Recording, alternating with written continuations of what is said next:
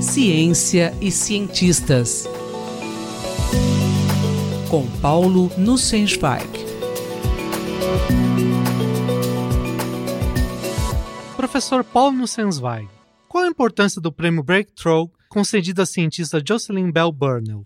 Caro Júlio, caras e caros ouvintes. No último dia 6 de setembro, foi anunciada a concessão de um prêmio Breakthrough especial para Jocelyn Bell Burnell, por contribuições fundamentais para a descoberta dos pulsares e por sua vida de liderança inspiradora na comunidade científica. Os prêmios Breakthrough foram criados em 2012 por um grupo de financiadores: Yuri, e Julia Milner, Mark Zuckerberg e Priscilla Chan, Sergey Brin, Pony Ma e Anne Wojcicki. Todo ano são atribuídos prêmios em física fundamental, ciências da vida e matemática para reconhecer contribuições extraordinárias e recentes nessas áreas. Além desses, podem ser atribuídos prêmios especiais, que podem contemplar contribuições mais antigas. Em física fundamental, foram atribuídos prêmios especiais, entre outros, a Stephen Hawking, a Ronald Drever, Kip Thorne Rainer Weiss e a equipe do projeto LIGO, de detecção de ondas gravitacionais. Os prêmios Breakthrough conferem aos laureados o maior valor dentre as premiações científicas, 3 milhões de dólares. Além disso, a entrega é feita numa cerimônia televisiva com celebridades de Hollywood para chamar a atenção para os grandes avanços científicos contemplados. Os laureados também apresentam palestras para público geral e participam de debates. A premiação para Jocelyn Bell Burnell possui significado especial porque ela é considerada uma das grandes injustiçadas em outra premiação de grande prestígio, o Prêmio Nobel. Por muitos anos, o comitê responsável pela escolha dos laureados em física desprezou a astronomia e a astrofísica na premiação,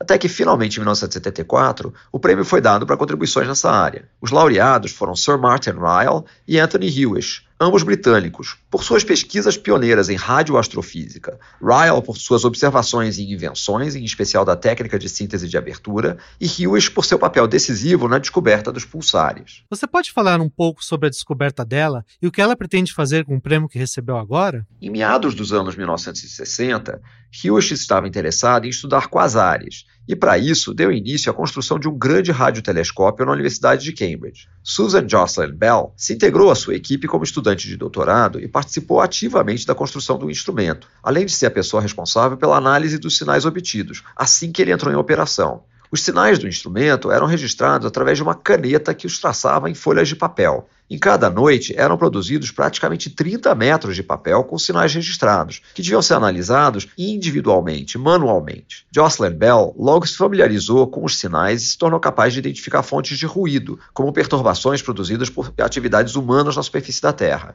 Rapidamente, ela identificou um sinal periódico com um período pouco superior a um segundo. Seu orientador, Hewish, inicialmente desprezou o sinal, dizendo que seria obviamente de origem humana.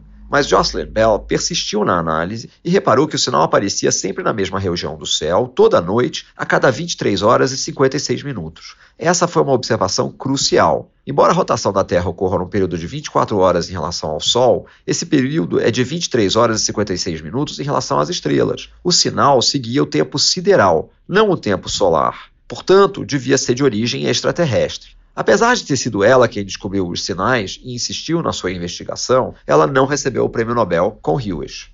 Após concluir seu doutorado, ela se casou e adotou o nome Jocelyn Bell Burnell. Ela submeteu sua carreira à carreira do marido, mudando frequentemente de trabalho e buscando empregos em tempo parcial para cuidar do filho do casal. Ao invés de seguir na radioastronomia e explorar as consequências da sua grande descoberta, os pulsares, que têm implicações em várias pesquisas importantes na astronomia, ela acabou trabalhando em praticamente todas as frequências utilizadas para estudar o universo, incluindo raio-x. A omissão do Comitê Nobel foi lamentada por muitos cientistas que reconheciam seu valor. Ela mesma nunca ficou amargurada. Pelo contrário, recebeu várias outras premiações e ocupou posições de liderança destacada, como presidente do Institute of Physics, IOP, trabalhando incansavelmente para estimular outras mulheres e minorias em geral a seguirem carreiras científicas. Jocelyn Bell Burnell, mais uma vez, tem uma atitude inspiradora. Ela declarou que os 3 milhões da premiação vão ser usados para financiar integrantes dessas minorias em seus estudos de doutorado. Este foi o professor Paulo Nussensweig,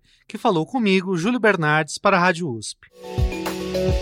Ciência e cientistas.